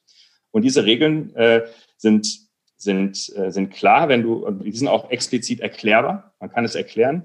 Sie sind nicht intuitiv verstehbar. Also intuitiv hätte ich nicht gedacht, dass das Mädel gerade will, dass ich komme. Äh, genauso wie wenn jemand sagt, ähm, komm, ich lade dich auf einen Kaffee ein, würde man jetzt intuitiv sagen, er lädt mich auf einen Kaffee ein. De facto musst du ihn das zweimal wiederholen lassen, bis es ernst gemeint ist. Und so, ne? Also das sind, man muss halt wissen ähm, genau, wie, wie es geht, aber dann ist es erklärt, also dann verstehst du es und kannst es umsetzen äh, und mitmachen. Ähm, und, und das, das finde ich, finde ich geil. Und im Übrigen, da, darauf achte ich, egal wo ich habe in Namibia erlebt, äh, in den USA finde ich und in Kanada, aber USA noch krasser, ist das ist super erkennbar. Also viele finden. Äh, du würdest sagen, USA ist ähnlich. Also die haben auch ihre Regeln. ja. Sozusagen. Mhm. Also ich sag dir, äh, sag dir ein Beispiel, darüber habe ich, habe ich ja schon oft geschrieben. Ähm, wir finden oft, äh, wir, also die Deutsche finden in der Regel, dass die Amerikaner oberflächlich sind. Und ich würde sagen, die sind gar nicht oberflächlich, sondern ähm, sie haben eine Alltagskultur entwickelt, in der äh, eben Missverständnisse nicht mehr auftreten können. Also bestes Beispiel ist, du setzt dich irgendwo hin auf einen Kaffee und dann kommt eine Kellnerin und erklärt dir, was äh, ein Kaffee, was, was das Café bedeutet oder das Restaurant bedeutet. Äh, und äh, sie erklärt dir, was eine Kellnerin ist. Also, hey, I'm Cassie, ich äh, bediene euch. Wenn ihr was braucht, müsst ihr nur eine Hand heben und so. Also die, ne, das machen die ja. Und wenn, ja. du, wenn, du, wenn du die Leier dir nicht ganz anhören willst, kannst du sie unterbrechen und sagen, ich weiß schon. Und dann ist gut. Aber wenn du die nicht unterbrichst, quatscht sie dich zwei Minuten voll und erklärt dir banalste Dinge. Warum? Man weiß ja nie. Also in den USA finde ich, ist es total nachvollziehbar. Nur weil jemand schwarz oder weiß ist oder aussieht wie ein Asiate oder wie ein Araber, weißt du nicht, ob er ein Amerikaner ist. Also, ne, also im Gegenteil, ich habe ja mit, ähm, mit so einer Cassie, die wirklich Cassie hieß, ähm, äh, gesprochen und sie meinte, sie ist sich nur dann sicher, dass es keine Touristen sind, sondern Amerikaner, wenn, wenn dort äh, die Leute, ähm, wenn, wenn es keine homogene Gruppe ist. Also wenn eine weiße Person mit einer schwarzen Person und einer asiatischen Person sich an einen Tisch setzt, dann ist sie sich sicher, dass ein Amerikaner. Und wenn da aber nur Weiße sind oder nur Schwarze sind oder nur Asiaten, kann sie es nicht wissen. Und deswegen erklärt sie es für Dove.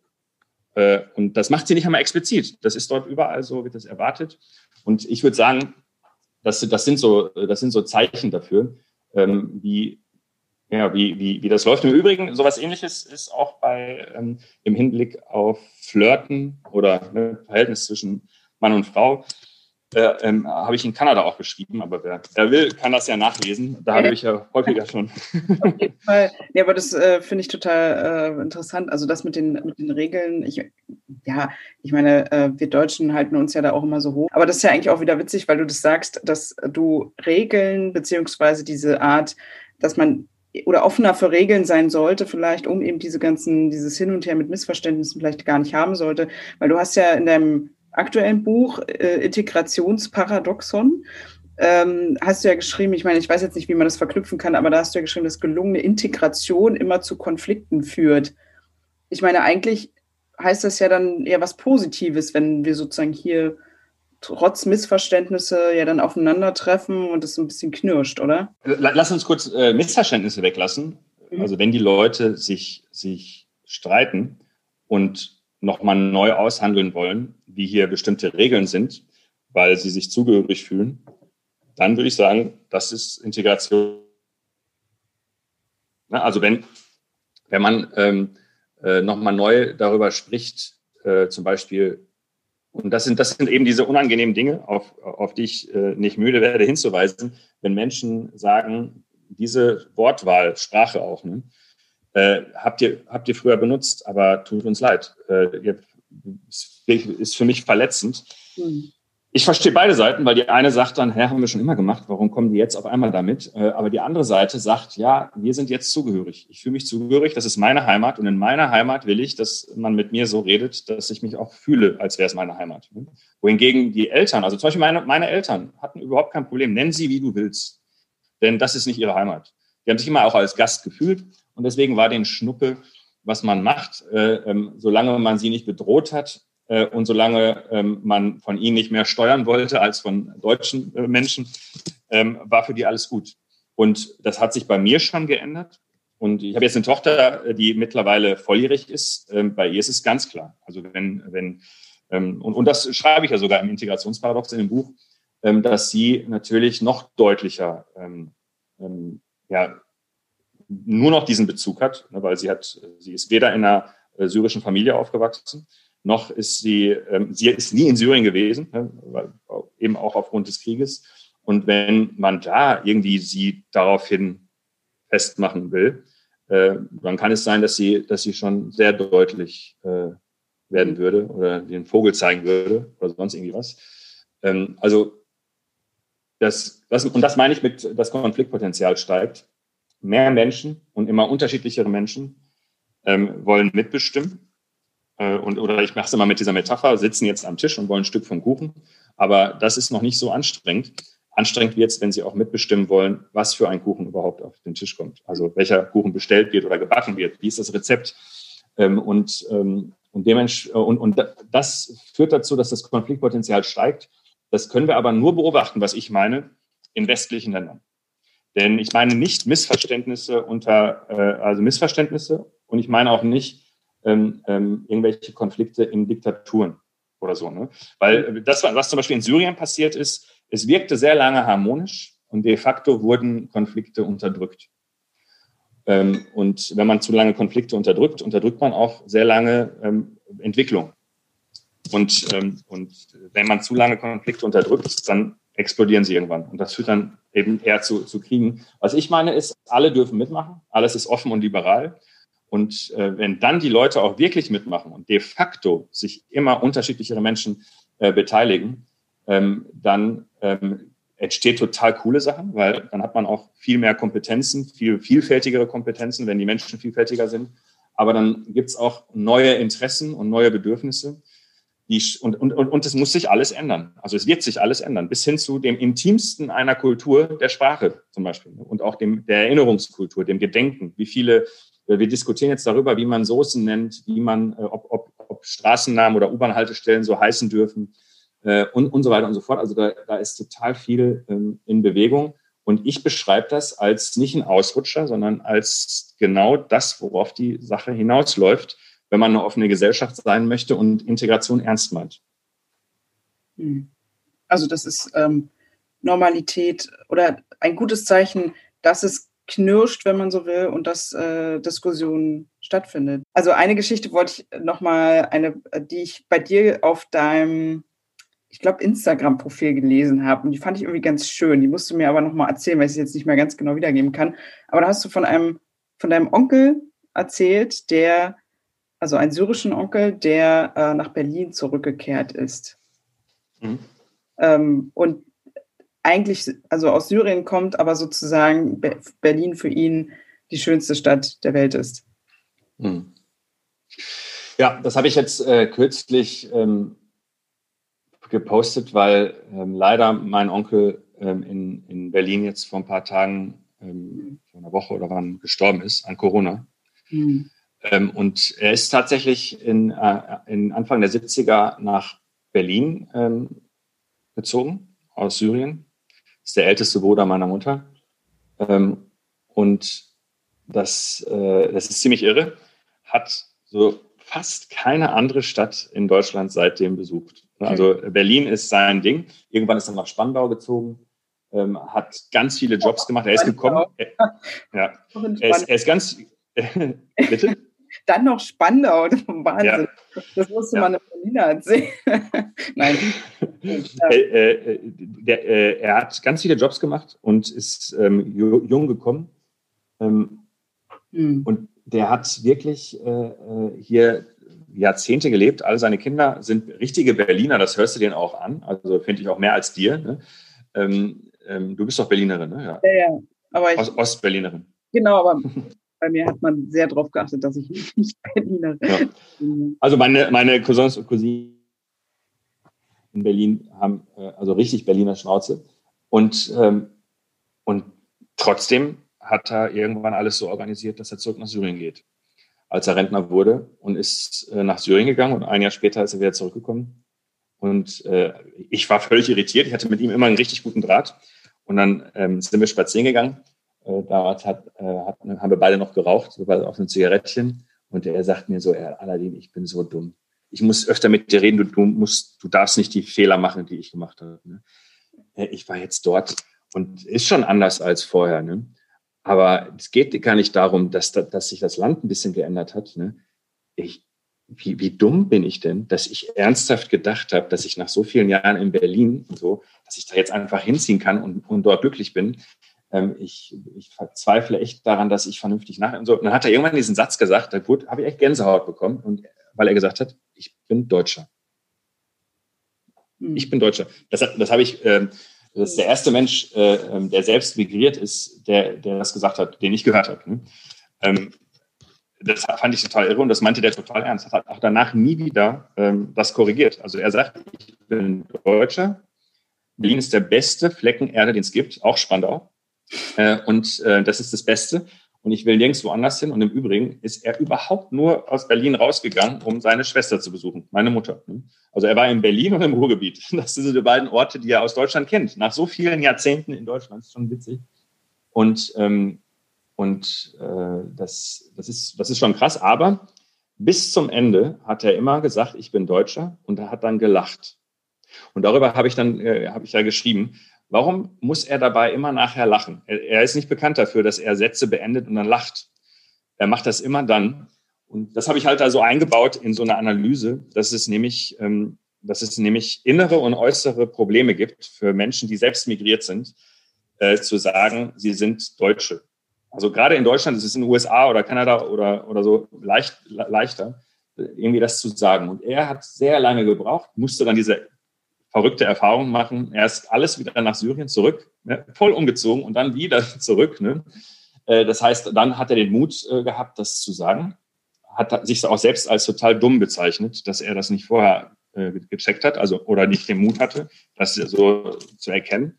Ähm, aber er muss lachen. Und dieses Lachen ist immer so eine Distanzierung. Ne? Also damit es nicht zu peinlich wirkt, im Wissen, dass das andere völlig strange finden. Und zwar sowohl äh, Araber als auch äh, andere ne, finden das strange, dass so ein Typ, der einen starken Akzent hat, äh, äh der eindeutig aussieht wie ein Araber, ne?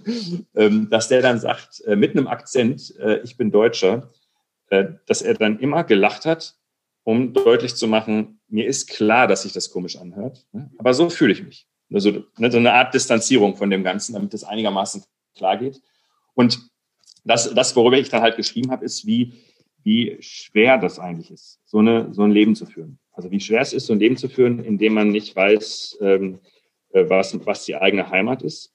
Und in dem man sehr lange, am Anfang des Gesprächs haben wir darüber gesprochen, zu meiner Mutter, ne, in dem man sehr lange gedacht hat, ähm, mir wurde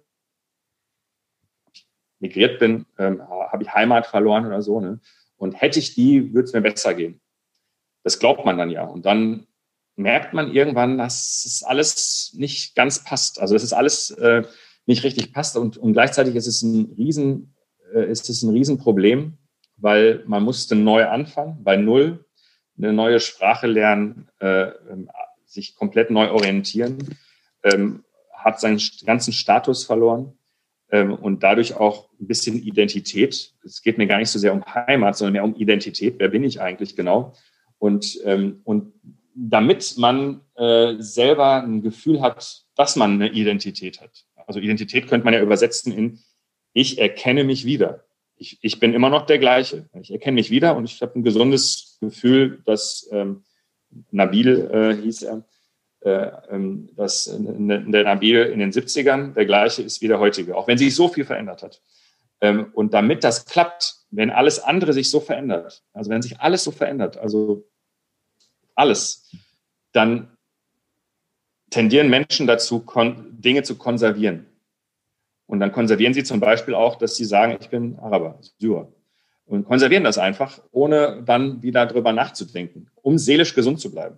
Und im Übrigen erwarten sie dann auch von ihren Kindern das zu sagen. Das fand ich ja ziemlich spannend. Deswegen habe ich das auch so wahrgenommen, dass er, als ihm klar wurde, dass er sich selber ähm, ähm, zu sehr einschränkt, äh, auch sein, sein Verhalten seinen Kindern gegenüber krass verändert hat. Denn bis dahin hat er sehr darauf geachtet, dass die Kinder die ähm, religiösen, die, die Regeln religiöser Sittlichkeit verachten und auch, dass die Kinder nicht nur Arabisch sprechen, und zwar hau hauptsächlich äh, Arabisch sprechen zu Hause und so, sondern auch ähm, sich selber als Syrer sehen. Mhm. was die nationale Identität, was die Identität angeht.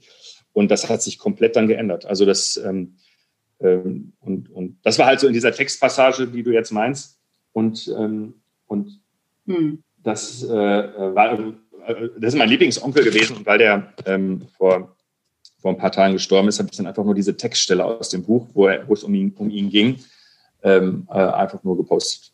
Hm. So, so ist die Geschichte. Ja, aber also es tut mir natürlich sehr leid äh, für deinen Onkel, aber ich fand die trotzdem die, hm. Was du da geschrieben hast, natürlich trotzdem sehr schön. Und ähm, ich meine, das ist ja auch wichtig, dass man dann die positiven Geschichten quasi in Erinnerung behält. Und das ist ja eigentlich das Wichtigste. Und gerade wenn er dich so geprägt hat und äh, auch diese Geschichte speziell, ähm, jetzt mal unabhängig von Berlin, aber das äh, fand ich nur sehr schön. Deswegen, weil du jetzt auch gerade nochmal von Identität gesprochen hast, ähm, woran oder wann merkst du, speziell vielleicht, okay, ich bin syrisch, syrisch geprägt. Also wann merkst du so ein bisschen, ja, das könnte jetzt hier so meine syrische Mentalität sein und wann merkst du, ach, ich bin ziemlich deutsch.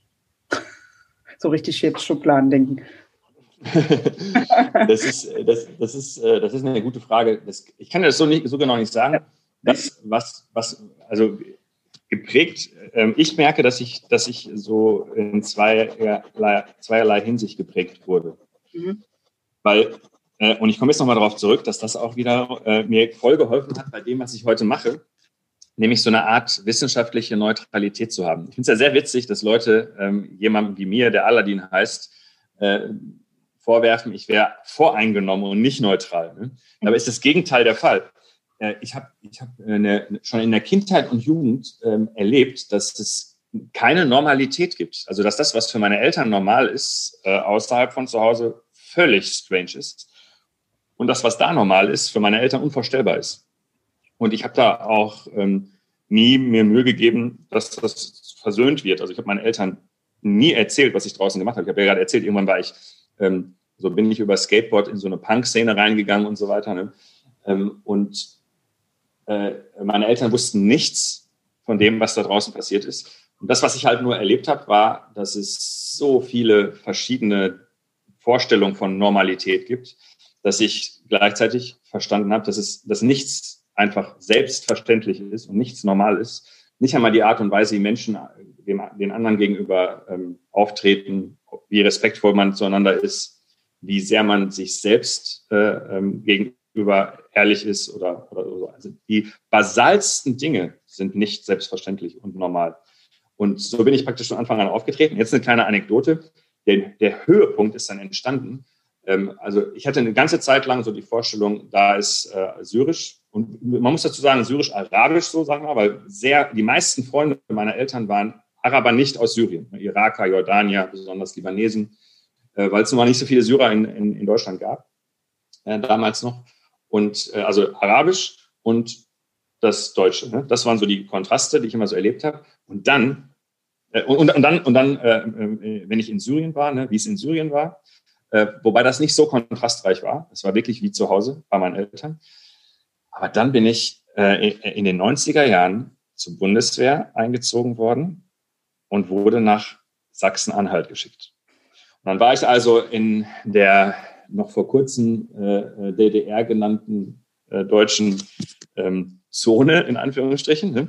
äh, und war in der NVA. Also es war, es stand noch überall NVA, Nationale Volksarmee. Es war schon Bundeswehr, es war schon Wiedervereinigung und so weiter, aber es stand noch überall dran. Mein, an, unter meinen Schuhen stand es dran. Auf dem Bett gestellt stand NVA. Unter der Matratze stand NVA. Wir hatten tatsächlich noch Matratzen der NVA. Und ich war also in Sachsen-Anhalt, gerade erst Wiedervereinigung. Es sah äh, übrigens eine MIG stand, weil war Luftwaffe, äh, eine MIG stand äh, äh, so ausgestellt. Also es war auch noch äh, das, das Ost, äh, genau das, das russische Flugzeug, Kampfflugzeug. Ähm, und äh, das war interessant, weil alle Unteroffiziere waren, äh, waren halt Ossis, so wie du. Und, ähm, äh, und der Staffelchef und ein paar Wehrdienstleistende waren aus Westdeutschland. Das heißt, die Ossis wurden gesandwiched von oben und von unten. Äh, so war der Plan. Und äh, ich habe ich hab seitdem bis heute so Kontakte nach dahin. Was ich aber erlebt habe, ist, dass ich dachte, das, ist doch, das sind doch keine Deutschen. Also die sprechen Deutsch, schwer verständlich, ne? aber die sprechen Deutsch, okay. Aber ähm, da, da, für mich war das nicht Deutschland. Also ich hatte wirklich das Gefühl, was ist das? Ne? Und jetzt kommt jetzt kommt das Spektakulärste, wie ich, wie ich finde. Also für mein Leben war das das Spektakulärste, dass diese ostdeutschen Leute, mit denen ich mich angefreundet habe, haben dann irgendwann, ich glaube, wir schreiben das Jahr 97 oder 98, haben gesagt, du scheiß Westdeutscher. Und das war in zweierlei Hinsicht für mich krass. Weil erstens hat das erste Mal jemand zu mir gesagt, ich bin Deutscher. Ein Deutscher sagt zu mir, ich bin Deutscher. Aber zweitens fühlten sich diese Menschen von mir, der, der in seinem Selbstbild Araber war, äh, diskriminiert. Also ich habe, ähm, ne, also das, was man, was, was dann später auch besser Wessi ähm, genannt wurde, wurde mir andauernd dann vorgeworfen. Und deswegen habe ich da so eine Sensibilität für bekommen. Aber darauf will ich jetzt hinaus. Ich habe äh, irgendwie erlebt, dass auch das, was Deutsch ist, total unklar ist. Äh, dass, ähm, dass das, was die, was die Menschen, die ich da jetzt kenne, nicht die Ostdeutschen, darüber kann ich nicht urteilen, aber die Ossis, die ich kennengelernt habe, das ist so eine Handvoll Leute, mit denen ich wirklich viel zu tun hatte, haben mehr äh, Diskriminierung und Herabwürdigung erlebt, als ich es erlebt habe. Nicht als alle Araber als, als ich persönlich es erlebt habe, weil ich habe das gesehen, wie die bei ihrer Arbeit jeden Tag entwürdigt wurden, ne? Äh, als Soldaten. Ich rede ja von Soldaten. Ne? Äh, dass alles, was, was, was für sie bisher normal war, wurde als falsch dargestellt. Zum Teil wurde sogar vor den Wehrdienstleistenden, also den ganz unten, das sogar demonstriert. Das, äh, das, ist, das ist also echt, echt schwierig. Und, ähm, äh, und dann, dann war der Höhepunkt, dass sie halt durch mich auch. Also in meinem Selbstbild war ich ein total liberaler, netter Typ, der niemandem wehtut äh, und, und, und die er auch mag und so. Und dann habe ich gemerkt, wie, wie klar das ist, dass man ohne es zu wollen Menschen voll krass verletzt. Und, äh, und gleichzeitig nennen die mich Deutscher, nehmen mich also richtig als Westdeutschen wahr, nicht als Araber. Die haben mich nie Araber genannt. Für die äh, war, ich ein, war ich ein Westdeutscher äh, mit, ähm, mit einem arabischen Na Namen äh, und, und sonst nichts, weil die haben mich wirklich erlebt als, als, als Westdeutschen. Und das sind die Erfahrungen, die dazu geführt haben, dass ich echt so einen Blick habe, äh, dass, dass ich, ich finde nichts normal und selbstverständlich. Man kann es auch umdrehen. Ich kann mich sowohl äh, in der arabischen äh, Gesellschaft ähm, wie ein Fisch im Wasser benehmen, wie auch in der deutschen und sogar ähm, äh, Ost-West, auch Nord-Süd, auch in Bayern, auch bei CSU-Leuten und so kann ich mich ganz gut ähm, äh, ähm, verhalten. Aber ähm, das Wesentlichere ist nicht, dass man sich überall einigermaßen anpassen kann, wenn es sein muss, sondern dass man nie glaubt, dass irgendwas einfach so ist. Und dadurch hat man echt so ein Bewusstsein, dass man, äh, dass man auch manchmal bestimmte Fragen stellt, äh, sich selbst Fragen stellt, die dann Forschungsfragen werden können. Ähm, die, auf, auf die man anders nicht kommt. Also es, ich rede gerade davon, dass ich nicht ein Genie bin oder nicht außergewöhnlich ähm, ein, ein außergewöhnlich talentierter Wissenschaftler, sondern dass ich durch, durch meine Biografie und durch Dinge, die ich erlebt habe, überwiegend zufällig, wie zum Beispiel, nach, dass ich nach Sachsen-Anhalt halt geschickt wurde, das ist ja wirklich nicht durch mich selber entschieden, äh, dass ich darüber äh, so einen Zugang zur Welt bekommen habe, der, der wirklich krass bereichernd ist. Das kriege ich jedes Mal mit, dass selbst zu, zu meinen besten Freunden und zu meinen engsten Verwandten und zu meiner Familie habe ich einen riesen Unterschied. Und das hat zum Beispiel mit so was Banalem zu tun, ähm, zu meinen Freunden, dieses Arabische und das Ost, diese Erfahrungen in Ostdeutschland, zu meinen, äh, nur, nur zu meinen Verwandten, die haben das nie in Ostdeutschland erlebt, aber auch vieles von dem in Deutschland nicht erlebt. Ähm, und äh, weil, weil diese, diese Zeit äh, ähm, in der Punk-Szene ist, ist wirklich auch total, total ähm, äh, prägend und, und, und krass, also starke, äh, hat eine starke Prägung gehabt. Ähm, und das würde ich sagen. Ich lebe davon, dass ich, ähm, dass ich nicht nur privilegiert aufgewachsen bin in einem, in einem wie gerade schon gesagt, in einem Haushalt, dem es ökonomisch gut ging, sondern dass ich, ähm, dass ich super viele krasse Kontraste erlebt habe, die alle eine gewisse Attraktivität hatten. Also es war nichts schlecht davon. Äh, und die mir ähm, immer schon gezeigt haben, noch in der Zeit, wo ich nicht darüber reflektiert habe, sondern es nur gefühlt habe, dass es alles seine Berechtigung hat und dass es nur schwer ist, das Gefühl hatte ich schon immer, dass das auf Dauer nebeneinander leben kann. Mhm. Also dass es nicht nur alles toll ist, habe ich schon als Kind gecheckt. Dass ich zum Beispiel mitbekommen habe, dass Menschen sich über Dinge aufregen, vor mir ähm, in der Grundschule, die bei mir zu Hause Alltag sind. Also die regen sich gerade auf und ich dachte mir immer nur, Gott sei Dank wissen die nicht, dass bei uns zu Hause ist, nur so ist. Ne?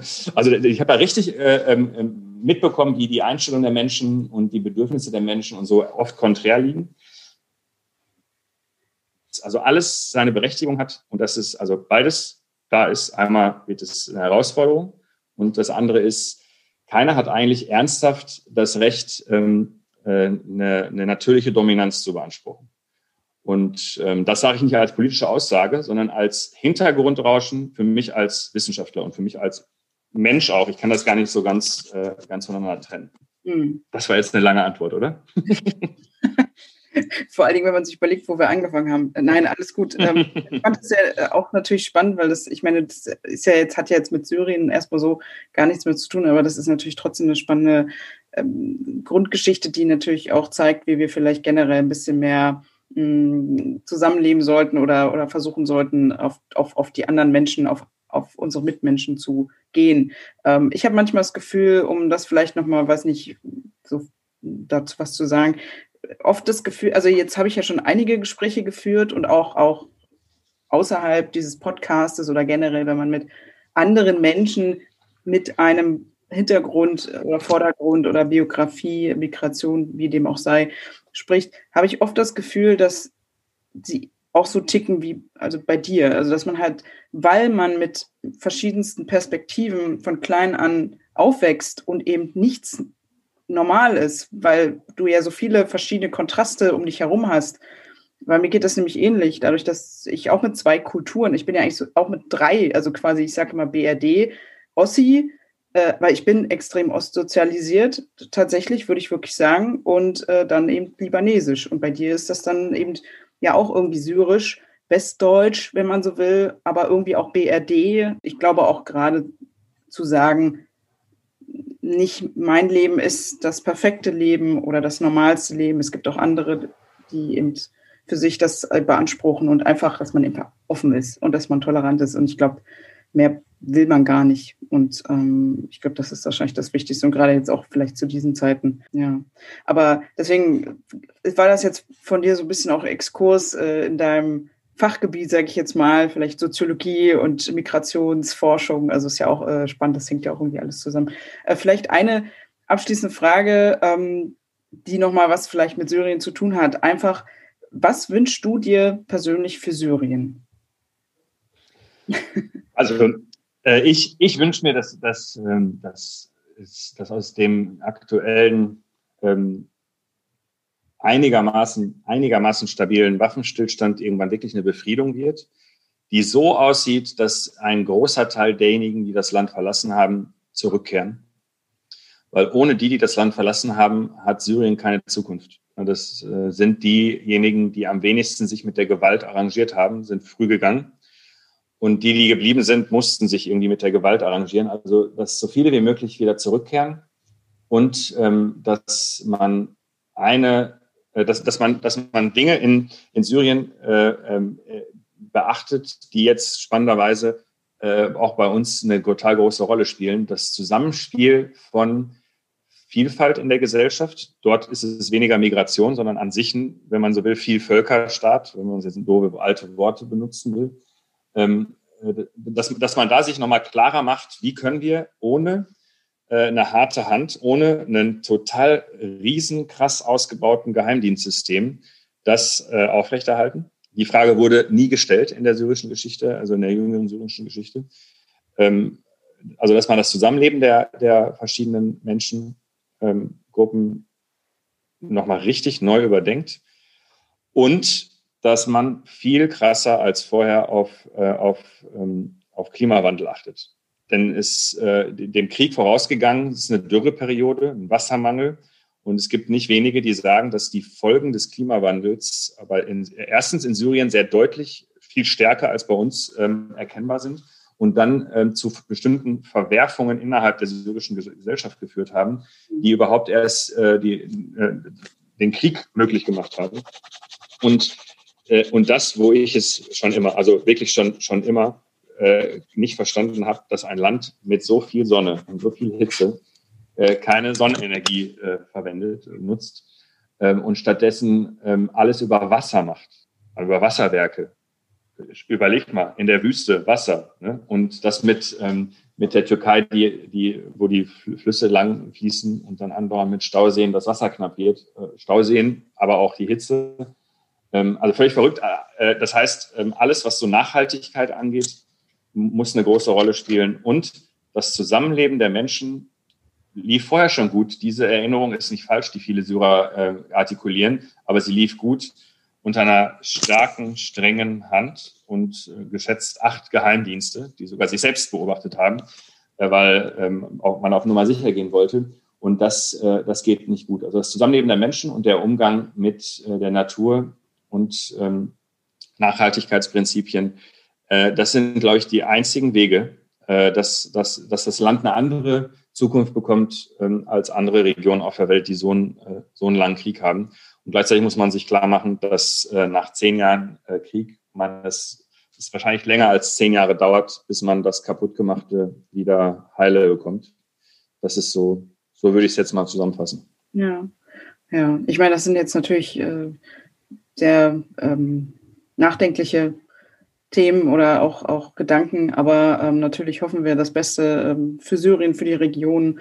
Ähm, also wir schauen da natürlich alle drauf und ähm, hoffen, dass das auch bald ein Ende hat. Aber und, und du berichtest weiter darüber. ja, ja, ich hoffe, es werden bald positive Nachrichten, wenn wir sie denn äh, dann auch berichten. Also es bleibt ja spannend. Das klingt jetzt so äh, salopp, aber irgendwie diese Region ist ja irgendwie auch spannend, ne? Was doch passiert. So ist es. So ist ja. es. Inshallah. Ja, inshallah, genau.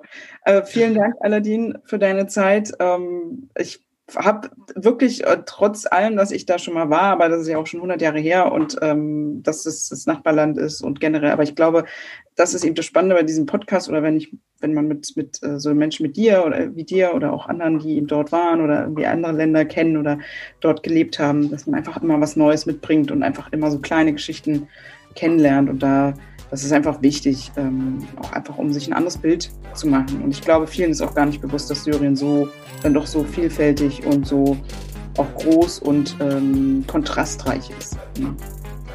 Ja, also vielen Dank für deine Zeit und äh, ich hoffe, wir sehen uns bald wieder in Persona wieder. Dank, danke dir. Hoffentlich bis bald mal wieder. Lass es dir gut gehen. bye bye. Tschüss.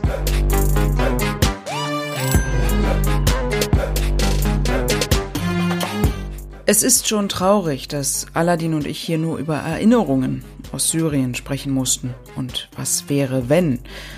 Hoffen wir, dass das Land sich bald wieder stabilisieren wird und auch Familien wieder zusammenkommen können. Vielen Dank, dass du dabei warst und hoffentlich auch bei den nächsten Folgen, die ich übrigens ehrenamtlich produziere. Ich freue mich über dein Feedback oder Kritik, dann schreib gerne an kontakt.zenit.me oder jederzeit über Instagram, Twitter oder Facebook. Und natürlich freue ich mich besonders darüber, wenn du den Podcast empfiehlst und teilst. Dann Shukran und bis zum nächsten Mal.